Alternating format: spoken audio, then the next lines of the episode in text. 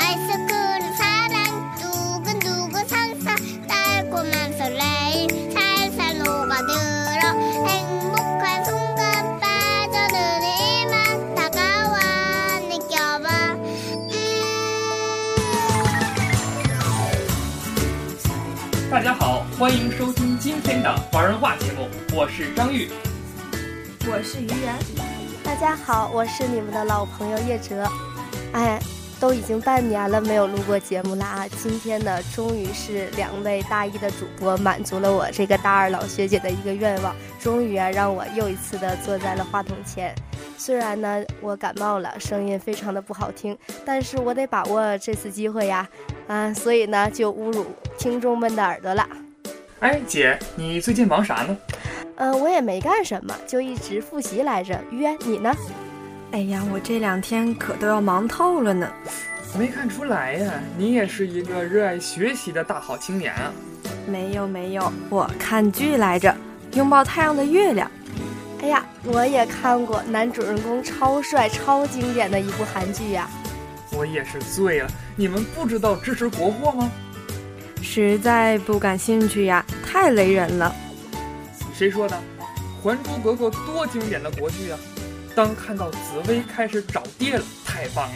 暑假来临了，当看到紫薇挨扎了，耶，暑假过半了。当看到紫薇瞎了，哦，暑假就要结束了。既然大家那么感兴趣，那今天呢，我们三个就来跟大家谈一谈这些年啊我们看过的神剧。这些年是雷剧大井喷的一年，各式各样的雷剧充斥荧屏，无一不在挑战观众的智商和忍耐极限。前有古装雷剧篡改历史、乱编台词儿、胡妞造型，后有抗日雷剧手撕鬼子、手榴弹炸飞机、枪林弹雨中发型不乱，再加上七杂七杂八的女人宅斗剧、屌丝逆袭剧、豪门恩怨剧，让不少观众感叹。电视荧屏雷剧、掐雷剧的全线炸雷架势，这是要闹哪样啊？雷剧呢，大概分为三种，一种是长盛不衰型，第二种是异军突起型，第三种就是胡编乱造型。哎，张宇，我想问你，是谁总结出来这么多类型的？我怎么都不知道啊？哎，好像是某位小编大人。那这样吧，今天呢，就让张玉和于源给我们介绍一下这些类型，也让各位观众开开眼界，增长知识。哎，张玉，我问你，你刚才说的第一种是不是长盛不衰型？是不是？对，长盛不衰型。那你给我们介绍一下什么是长盛不衰型的雷剧？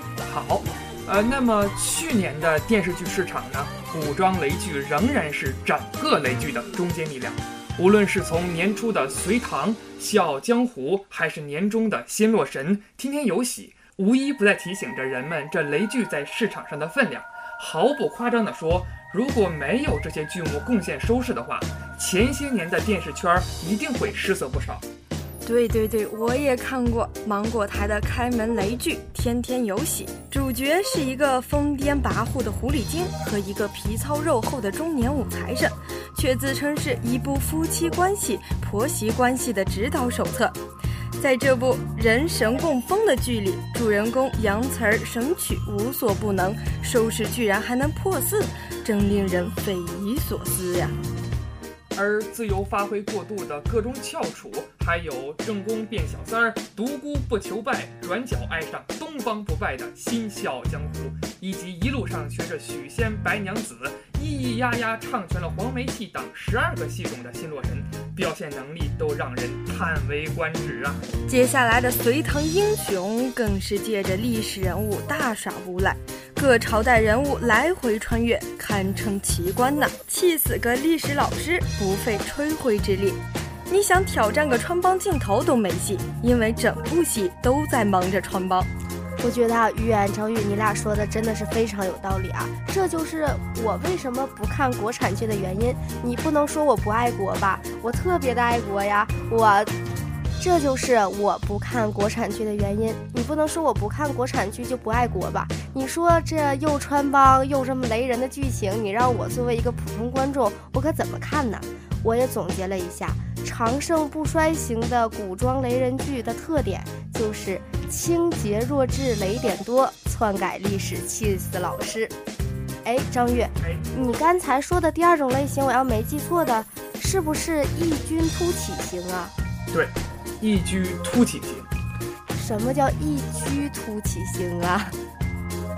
如果说武装雷剧经久不衰，那么抗日雷剧则属于异军突起、大起大落的种类。无论是手撕鬼子，还是尼姑抗日，亦或许是背后迸发出巨大的力量，前半年的雷剧市场，抗战雷剧可以说是风头正劲。但是由于这种类型的剧目全部扎堆，导致广电下令限制雷剧，导致了下半年的荧屏很难再有抗日雷剧的出现。哎，张玉，等一下，等一下，我刚才好像听你是不是播错了？你说什么被什么后？你为什么停顿一下呀？这个词儿特别不雅。哎呀，我们是辽宁大学大学之声广播电台，也不是国家广电总局，也没有那么多限制你的言论自由。没事儿没事儿，说出来吧，不然听众朋友们也不知道刚才你说的“嗯”那个词儿是什么呢？哦，亦或是被强奸后迸发出的巨大能量。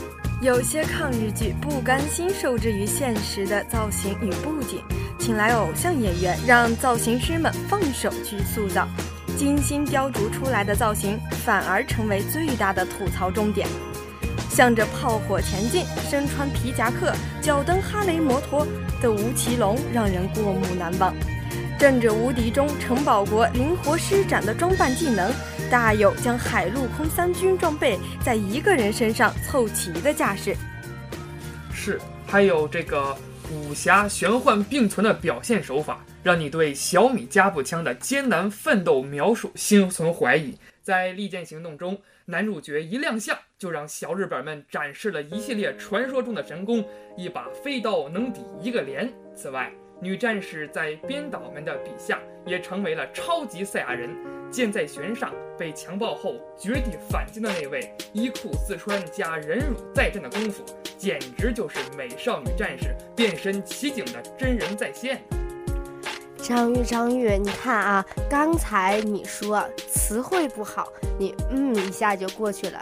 刚才是不是又出现错误了？是不是看在玻璃对面的女编导太漂亮了，就把女战士们在编剧们的笔下也能成为超级赛亚人？怎么说成了女编导们呢？